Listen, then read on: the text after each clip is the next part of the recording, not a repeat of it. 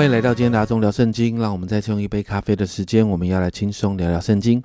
今天我们来读启示录的第十二章。那从这一章开始，接着第七号吹响之后，接着带出的七个意象。那神透过这些意象，在告诉属他的教会关于末世的一些事情啊。那今天在十二章，我们要来看富人跟大红龙的意象哦。那很多人看这个经文里面，常常会觉得很混乱哦，这到底代表了什么东西哦？那我还是在站在我这一次带着大家读启示录的立场，有些奥秘其实不是这么容易解释的，所以我不想要在这些奥秘上面一下就定论这就是什么，因为你会发现越到末世。其实十多年前跟现在有一些解释是已经完全不一样了，所以读启示录，我觉得我们还是谦卑的保留一点来端看神的作为哦。好，我们今天来看这个富人跟大红龙的意象。同样的，既然是意象呢，就是会在解经上面有很多的讨论，所以我们仍然以主流的讨论为主。但我还是要说，我们要保留保持一个弹性，因为就像以色列。会复国，在一九四八年会复国一样。当时很多人会觉得以色列复国就是一个呃预表，就是一个意象，就是一个什么什么什么。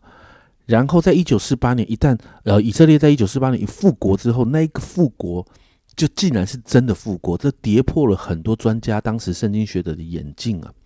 所以我这样说，对于预言，对于幕后的意象，我们会有一个主流的讨论，但是仍然保持一个弹性啊。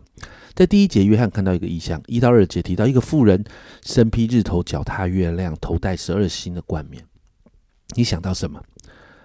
你有没有发现很像约瑟做的梦？在旧约创世纪，十二星代表十二个支派。有解即将这样说：以色列脚踏旧约启示反映的月光，身披新约启示日头自发的光辉。所以，好像在这个地方啊。身披日头，脚踏月亮，然后头戴十二星的冠冕，也就是这个妇人在预表的是以色列，但是是过去的以色列。然后，但是这个妇人其实也预表着，我们后面会看到，她其实也预表的现现在的新约教会。接着提到这个妇人怀孕了，并且即将要生产，正在生产临盆的痛苦中，约翰又看见了另一个异象，在三到四节，天上又出现，又现出异象来。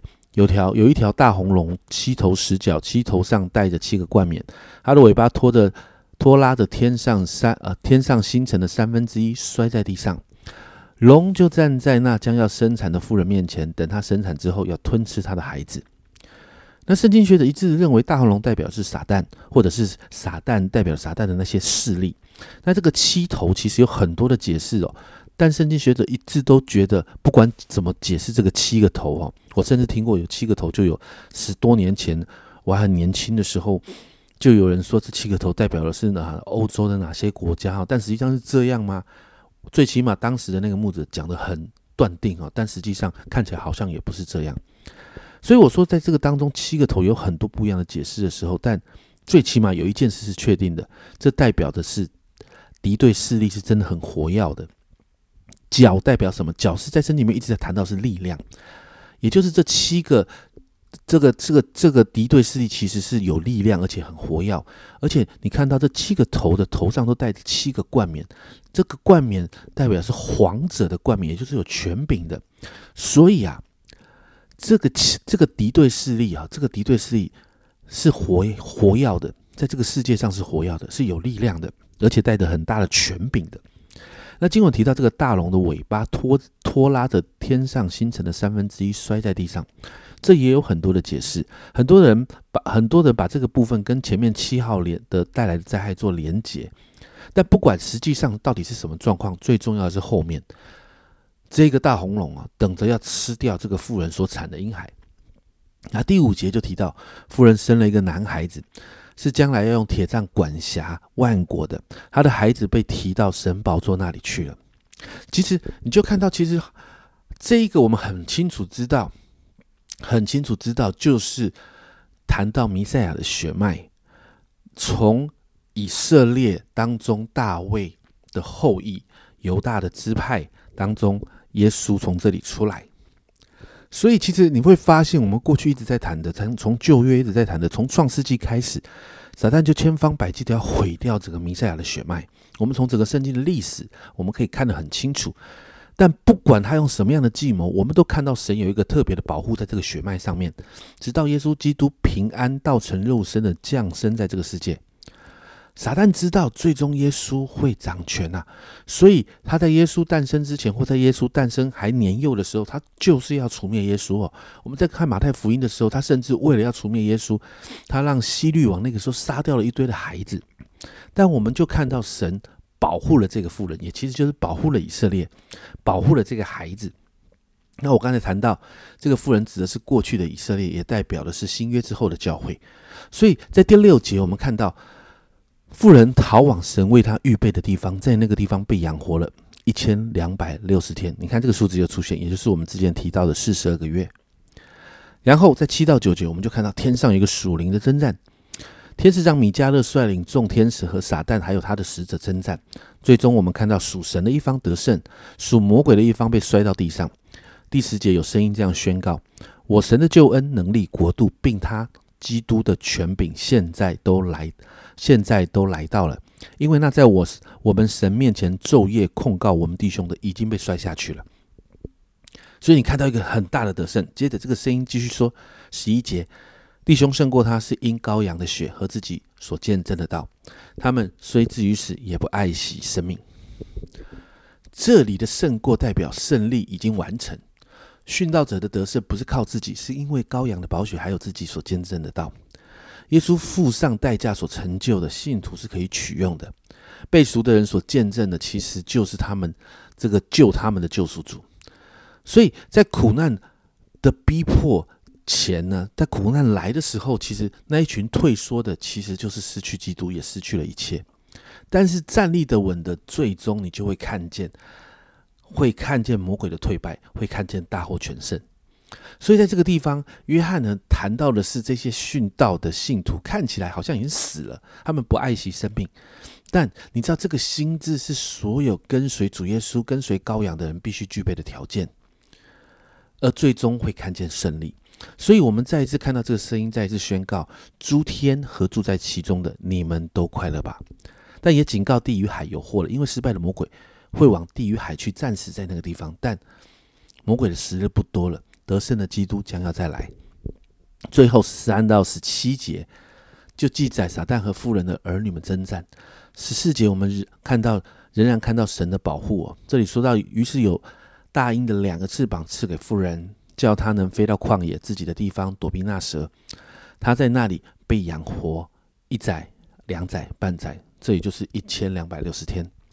并且二者有攻击来，神人保护这个妇人不受伤害。就是好经文说到那个有水，有水要来攻击，那地就开了，把那个水给吞下去了。那代表幕后呢，其实有从二者来对教会的逼迫，那神会超自然的介入跟保护，保守教会。最后看到二者跟妇人的儿女，其实就是教会那些守着神诫命为主耶稣做见证的。人坚守在这个征战当中，最后好，我们就看到好像是一个两军对峙的状态。那经文就到这里结束了。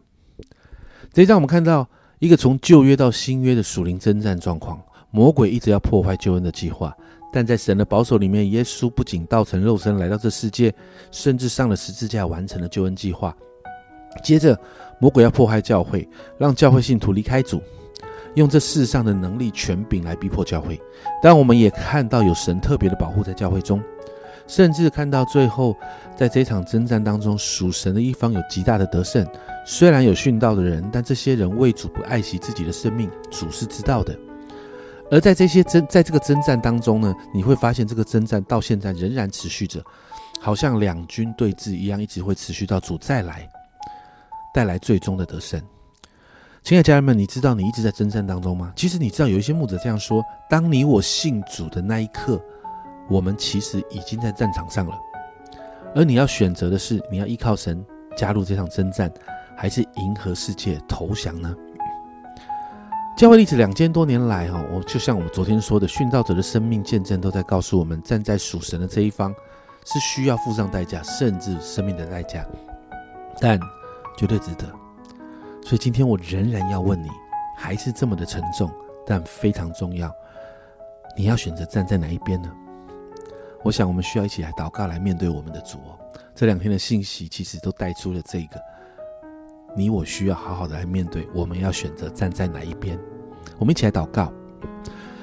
主啊，我们都在战场上。主啊，在这个战场里面，主我们没有选，没有没有选择，我是不是得不打仗？主啊，因为主要，战争已经打，已经开始了。主要，这场属灵的征战，主要，我们没有任何人可以逃避。主要，但是我们在战场上，我们就需要选择。主要，我要加入哪一个军队？主要，我祷告，我们都选择加入你的阵营。主要，因为你清清楚楚的告诉我们，主要，没有错会面对难处、挑战、逼迫。主要，甚至主要，有些时候我们当中有一些人可能会付上生命的代价。但是，主啊，最终我们会看见那个得胜。主啊，帮助我们有这个战场的意识，知道我们正在征战，我们已经在征战。主啊，知道我们必须做出一个决定。主啊，好让我们的生命不再浪费那个时间。主啊，好让我们真实的知道，主啊，这场仗，主啊，你已经带领我们在战场上征战了，而且你已经得胜，你将要。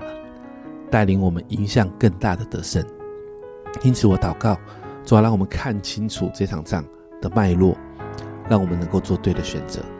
谢谢主，这样祷告奉耶稣基督的生命求，阿门。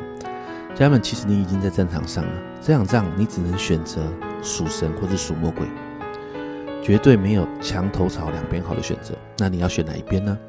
这是阿忠聊圣经今天的分享，阿忠聊圣经，我们明天见。